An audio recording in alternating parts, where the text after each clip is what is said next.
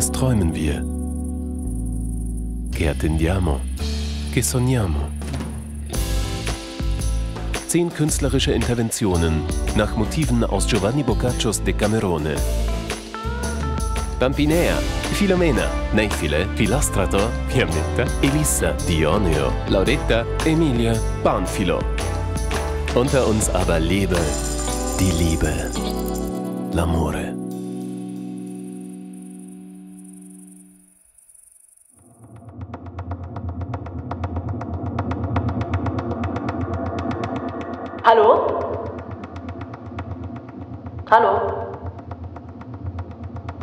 Verstehen Sie mich? Haben, haben wir eine Verbindung? Ach, können Sie eine Verbindung herstellen? Hallo? Hallo? Ich höre. Hören Sie mich? Ich höre. Hallo? Hören Sie mich? Hallo? Verstehen Sie mich? Können Sie uns hören? Hallo? Die Verbindung ist gut. Liebe. Das natürliche Recht eines jeden, der auf Erden geboren war. Das natürliche Recht eines jeden, der auf Erden geboren ward. Boccaccio, 13. Jahrhundert. Es wäre am besten, wir verließen, so wie wir sind, diese Stadt. Wir wollen heute hier, morgen dort verweilen. Dort hört man die Vöglein Dort hört man singen. die Vöglein singen. Dort sieht man Dort sieht man den ebenen Hügel Grünen. und ebenen Grünen. Dort wogen die Kornfelder nicht anders als das Meer.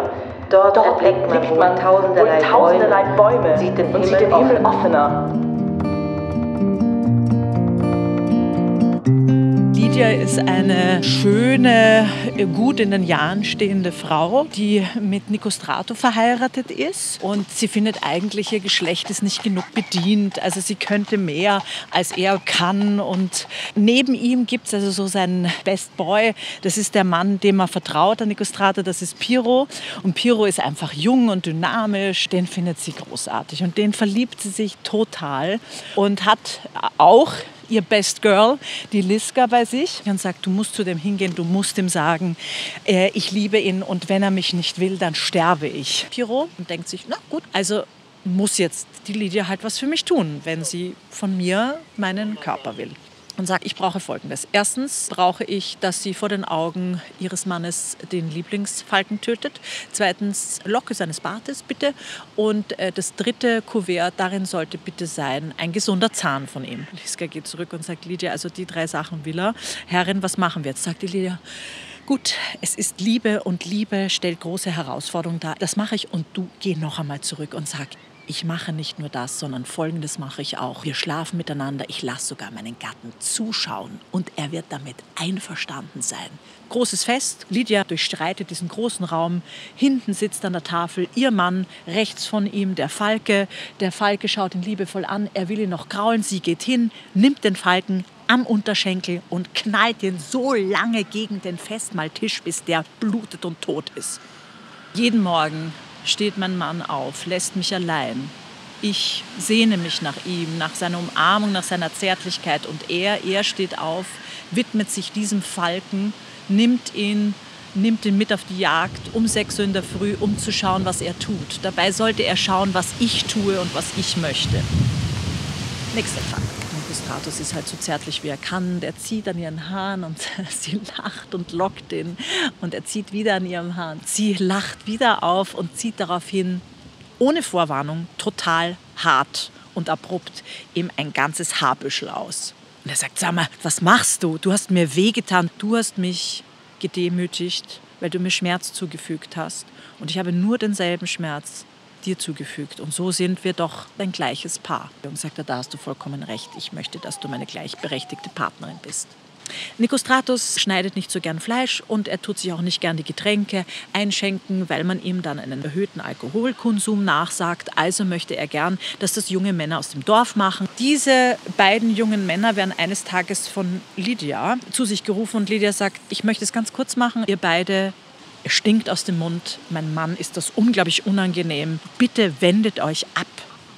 Ist dir das eigentlich aufgefallen? sagt eines Tages Lydia zu ihrem Mann. Irgendwie die beiden Jungs, ich weiß auch nicht, die sind so nett. Wieso wenden sie sich dir ab? Sagt er, ja, du, das ist mir auch aufgefallen. Sagt sie, ja, ich weiß, was es ist und wir müssen darüber reden. Ich liebe dich Du stinkst. Aus dem Mund. Und die beiden jungen Männer können es nicht mehr tragen. Oh Gott, jetzt habe ich es dir gesagt. Ich mache doch immer alles für die Zähne. Ich will doch. Was soll denn das sein? Du meinst ein fauler Zahn? Fauler Zahn? Ja, es könnte sein ein fauler Zahn. Soll ich mal nachschauen? Nein, lass das. Nein, schon. Ich kann doch gleich, kann doch gleich schauen. Lass mich doch gleich. Nein, das musst du nicht. Das, also gut, wir gehen hier ins Licht. Lass mich reinschauen. Ja, ja, ich, äh, siehst du was? Ja, ich sehe was. Was siehst du denn? Schwarz, braun, verfault. Wie hast du das ausgehalten, diese Schmerzen? Wir müssen, na, was willst du? Wir müssen das sofort machen. Der könnte ja alle anstecken. Jetzt könnte er sie anstecken. Alle anderen Nachbarn rechts und links. Nein, nicht der Arzt, die Pferde. Was glaubst du, wie lange das dauert, bis der Arzt kommt? Und die, die sind ja ohne jegliche Form von Gefühl für dich. Wenn du sagst, es tut weh, hören sie nicht auf. Ich hole, was machst du? Ich hole Liska, Liska, Liska, Liska, komm, Liska, halt ihn fest. Was machst du? Ich ziehe ihn dir einfach jetzt so. Oh, schau, da habe ich sogar was vorbereitet. Listig, wie sie ist, hatte sie auch gleich eine Zange in der Hand. Es geht ganz, ganz schnell, Schatz. Es wird so dich erlöst. Um Gottes Willen. Was ist? Sie zeigt einen vollkommen verfaulten Zahn. Wie hat sie das gemacht, Lydia? Sie hat schon alles vorbereitet. Die Frau ist wahnsinnig vorbereitet und zeigt einen anderen verfaulten Zahn her, während der gesunde Zahn ihres Mannes sofort in ein Kuvert wandert, sofort in Liskas Hände wandert und sofort bei Piro ist. Dritte Prüfung gemacht. Und jetzt kommt ihr Triumph. Eines Tages täuschte sie ein bisschen eine Schwäche vor und bat die beiden Herren, Nicostratus und Pirot, mit ihren Spaziergang zu machen. Und wie zufällig landeten sie unter einem wunderschönen Birnbaum. Lydia sagte nach einer kurzen Weile, Pirot, würdest du bitte hochgehen? Ich hätte gern eins dieser wundervollen Birnen. Ich glaube, sie sind reif. Pirot, seid ihr oben? Ja? Ja, und kriege ich jetzt eine Birne? Nein. Warum? Warum das mir? Muss ich denn das sehen? Muss man da zuschauen? Sie haben ein Schloss, Sie haben 100 Zimmer, wo Sie es machen könnten. Klettert wieder runter, schimpft vor sich hin. Nikostratus und seine Frau verstehen nichts. Lydia sagt, Piro, was ist los? Was hast du? Ihr habt es miteinander getrieben, während ich da versuche, irgendwelche Birnen. Treibt ihr es miteinander? Könnt es auch woanders treiben, weil so musst du mich dabei haben. Braucht ihr jemanden dritten? Fragt jemanden anderen. Was seht ihr denn da oben? Ich habe es gesehen. Aber nein, Piro, wir haben einfach nur nebeneinander gesessen und Händchen gehalten. Das ist doch wirklich zu blöd. Jetzt gehe ich selber hoch, sagt Nikostratus. Lydia und Piro treiben es miteinander. Unten. Genau in dem Augenblick während Nikostratus ebenfalls hinuntersieht. Jetzt sehe ich's. Ihr treibt es miteinander vor meinen Augen. Das gibt es doch gar nicht. Klettert wieder den Birnbaum runter. Was ist? sagt Pirot. Was habt ihr gesehen? Ich weiß nicht, warum seid ihr so aufgebracht? Ihr habt es miteinander getrieben. Ich sehe es ganz genau. Pirot sagt daraufhin, Nikostratus, es tut mir leid. Ihr hattet recht. Ja, hatte ich recht, hatte ich recht. Habt ihr es miteinander getrieben vor dem Ehemann? Ja, ihr hattet recht, mich vorher zu schelten. Denn an euch merke ich, wir sind getäuscht. Messere, wir sind beide getäuscht. Getäuscht durch wen? Durch was? Wir sehen Dinge, die es nicht gibt. Ja, ihr seht Dinge, die es nicht gibt, sagt Lydia am absoluten Zenit ihres Triumphes. Ihr seht mich in Untreue. Es muss, ja, es muss der Birnbaum gewesen sein. Nekostratus sagte, es muss der Birnbaum gewesen sein, dass ich diese Dinge sehe. Was kann ich tun? Was können wir tun? Pirot, fällt diesen Birnbaum, fällt ihn als Zeichen der Sinnestäuschung meines Mannes und dir. Er wird gefällt, der Birnbaum. Alle drei atmen durch. Versprich mir, dass du nie wieder glaubst, dass ich dich betrüge.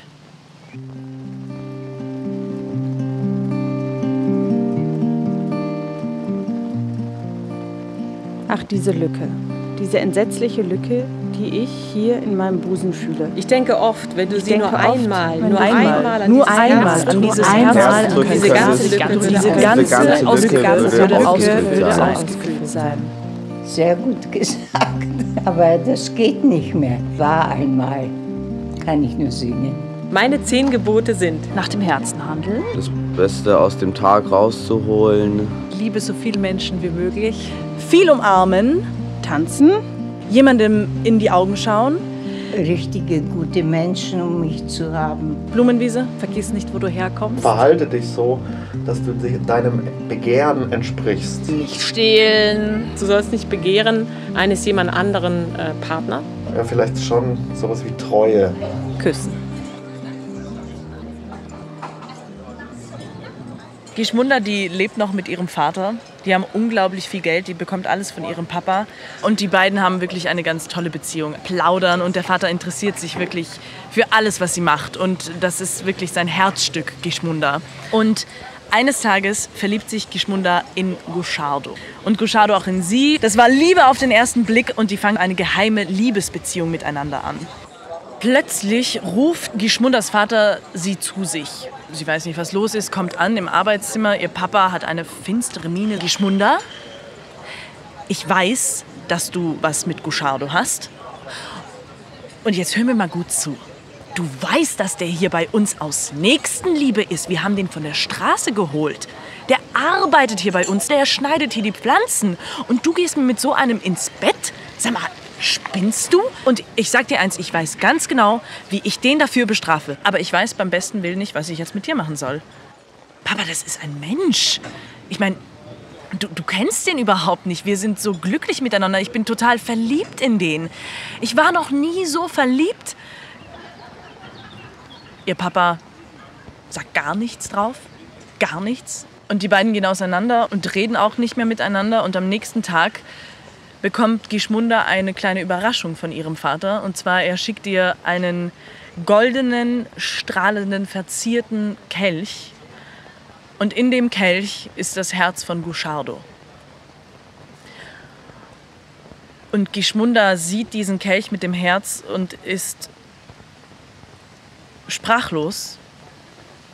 Das, das ist also mein Papa.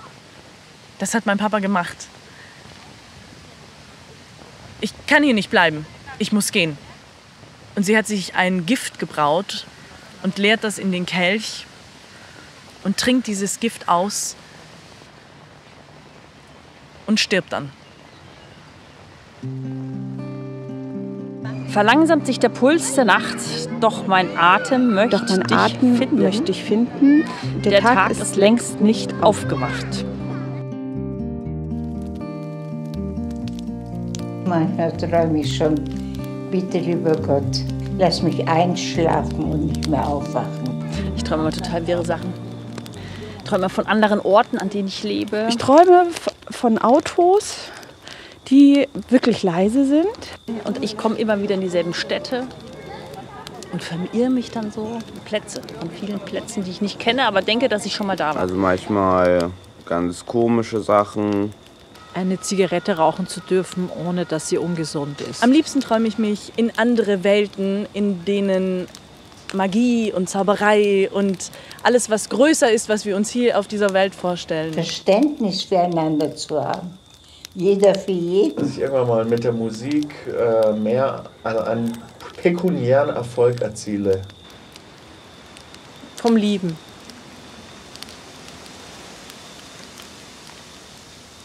Das ist die Geschichte von einer sehr, sehr listigen Frau, Madonna Beatrice, die eine der schönsten Frauen der Welt sein soll und die einen Antrag von ihrem Diener bekommt, Anikino. Das ist der, eigentlich der Diener ihres Mannes, der schon seit einiger Zeit bei ihnen zu Hause weilt und plötzlich zum ersten Mal alleine mit ihr ist. Und sie spielen Schach und er lässt einen tiefen Seufzer raus.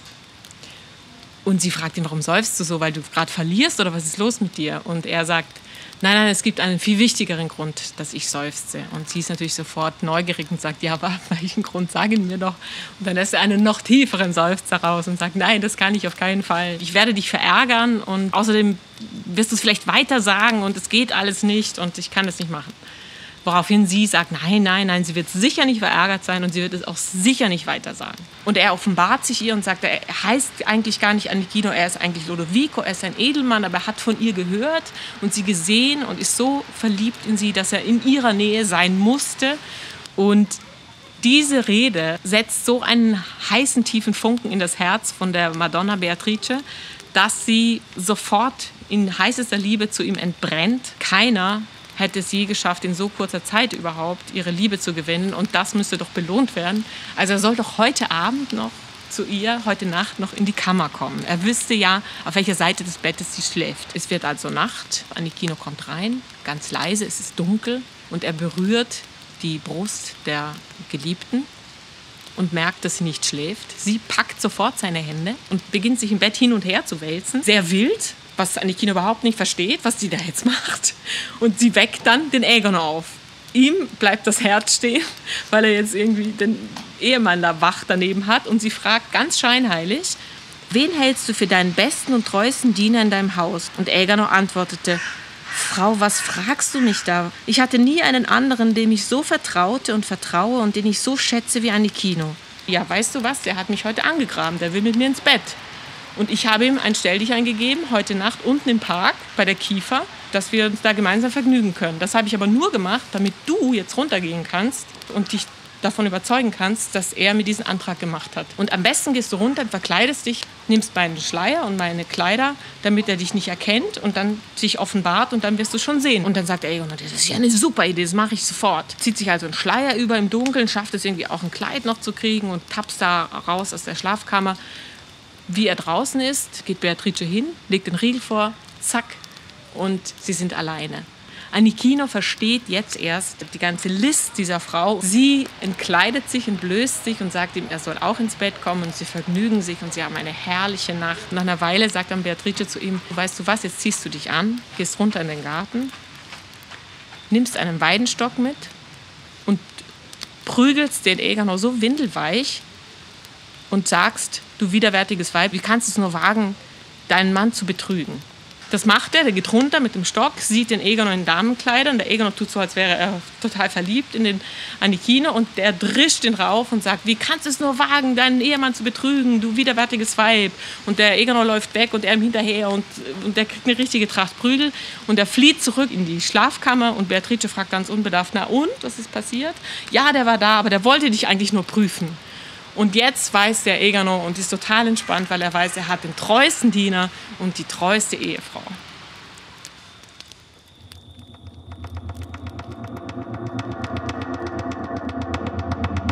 Dort hört man die Vöglein, man die singen. Vöglein singen. Dort sieht man Dort sieht man und den ebenen Hügel Grünen. und ebenen Grünen. Dort, dort dort ruhen die Kornfelder anders, anders als als das Meer.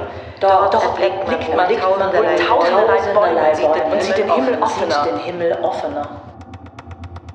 Jenseits von richtig und falsch liegt ein Ort. Dort treffen wir uns. Ist das jetzt wieder der Boccaccio? Nein, Rumi. Schön, oder? Wer? Einer der bedeutendsten persischsprachigen Dichter des Mittelalters. Schon schön, oder? Utopisch. Ja, utopisch. Aber schön.